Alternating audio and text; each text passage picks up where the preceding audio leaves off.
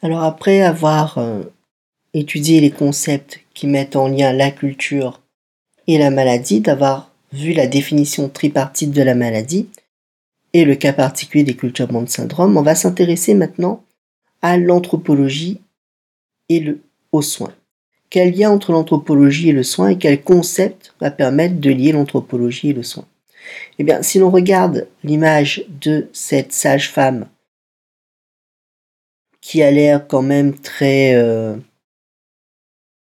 pas en colère, mais qui donne quand même des, qui semble donner des ordres, qui semble être très directive dans sa façon de faire et qui attend de la coopération, qui souhaite que tout se passe comme dans un cas d'école pratiquement, ben il semble quand même que cette sage-femme oublie un aspect important, oublie quand même qu'en face d'elle, elle a une patiente elle a une femme qui est en train de vivre un moment important et qui a peut-être besoin d'autre chose que simplement des ordres et du fait qu'on attend d'elle de la coopération. Eh bien, ce sont cet écart, c'est, euh, je reprends, eh bien, c'est cet écart-là, justement, euh, que l'anthropologie va étudier. Les deux aspects du soin que l'anthropologie va tenter de mettre en évidence.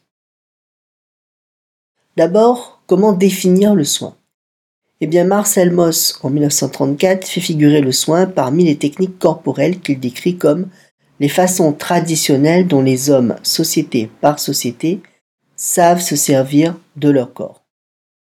Pour Doris Bonnet et Laurence Pourchez, le soin pourrait se définir en anthropologie sociale comme l'unité minimale de contact ou d'interaction orientée vers un but hygiénique thérapeutique ou affectif.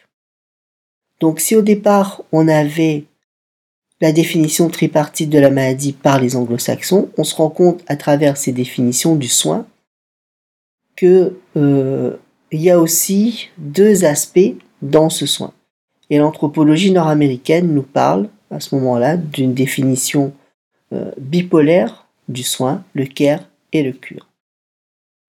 Qu'est-ce que ça signifie? Le cure, ça va être le versant biomédical du soin. C'est l'ensemble des actes biomédicaux pratiqués de manière à provoquer une amélioration de l'état du malade. Donc une enquête par exemple qui a été menée par Marie-Christine Pouchel en 2008 dans les salles d'opération des grands hôpitaux parisiens a montré que le respect des protocoles peut être variable selon les professionnels de santé. Ou euh, encore que la robotisation des salles d'opération faisait perdre une certaine humanité aux soins qui étaient prodigués dans ces salles d'opération. On peut donc remarquer que la technique ne remplace pas l'humain finalement et que même si elle se veut aussi technique que possible, on ne peut pas renoncer à ce qu'il est, au sentiment et à la manière de ressentir les choses.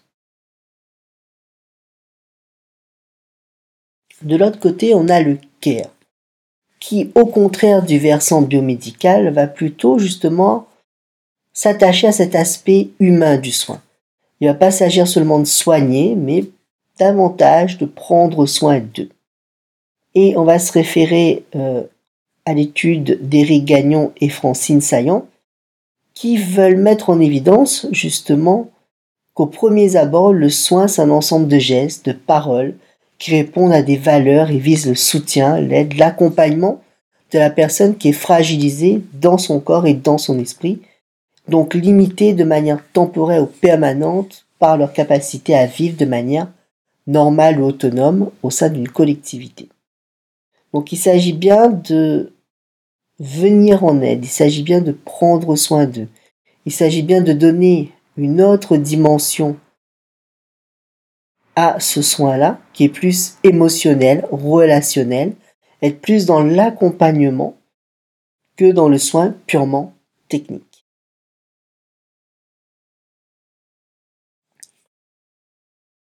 Donc, on se rend compte que le soin renvoie à un questionnement purement anthropologique.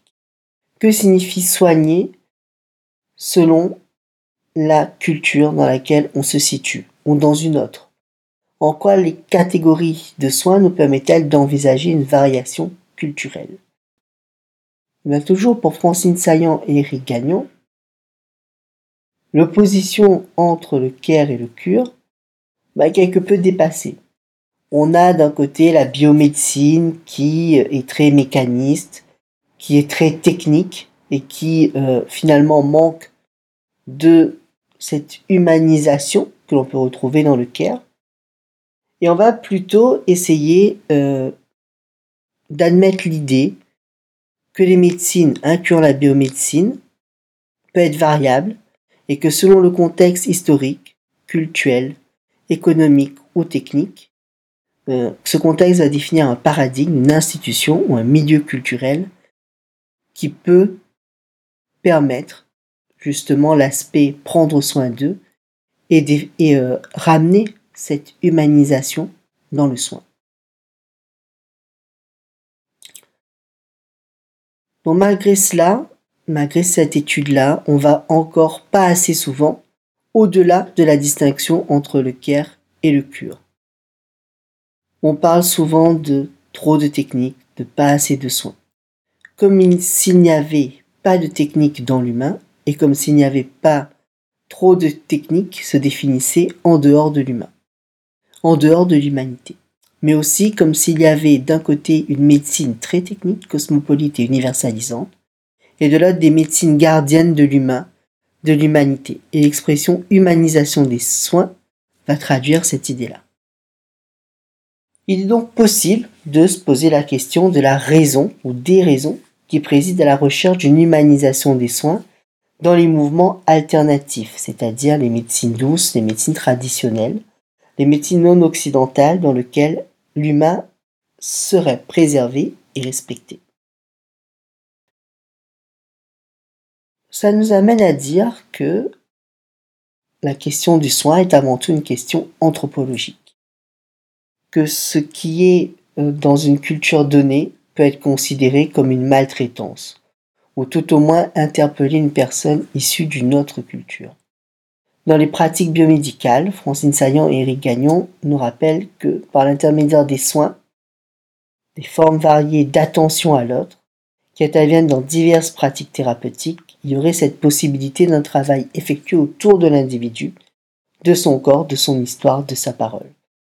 Le travail autour du soin doit donc dépasser l'opposition cure-care afin de parvenir à une prise en charge globale de l'individu.